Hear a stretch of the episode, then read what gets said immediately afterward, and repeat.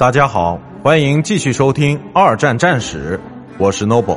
今天我和大家分享的是德国的还击战，从哈尔科夫到库尔斯克之作战大本营。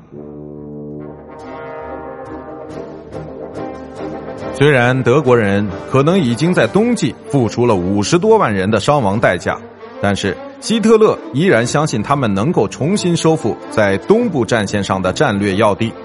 与此同时，还要为东南欧在该年随时可能发起的英法联军的进攻做好防范准备。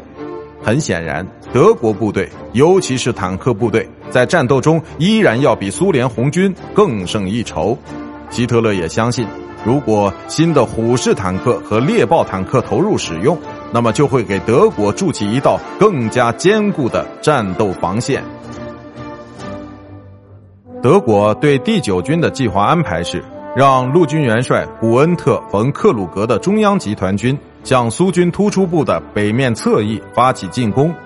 而来自曼施坦因麾下南路集团军的第四装甲师打入南部侧翼。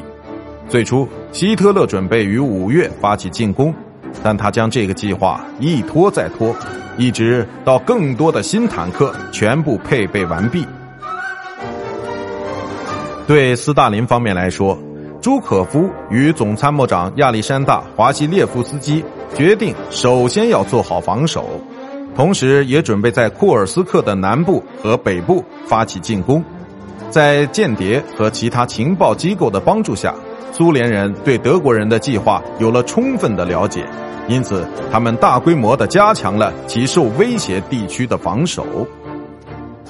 德国的进攻于七月四日开始。但从一开始，他们就遭到了猛烈的抵抗。在北部地区，第九军及七个坦克装甲师率先发起进攻，但只取得了一点点的进展。接着，苏军开始投入他们的预备队兵力。七月九日，克鲁格告诉希特勒，他无法实现突围。十二日，苏联人开始了他们在奥廖尔北部的进攻，而克鲁格只得被迫撤退。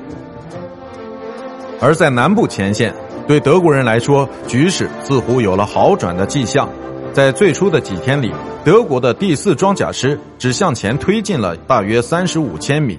虽然损失惨重，但却给敌人造成了更多的伤亡。在十二日当天，发生了一次较大的坦克战役，地点就在普罗霍夫卡的小镇附近。虽然苏联人在战役中损失更加惨重。但是他们从一开始就在人数上占优，因此完全受得起这样的结果。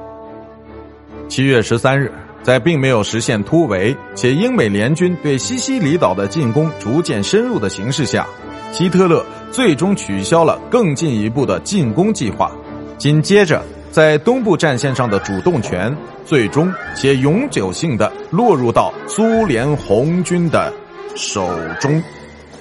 thank you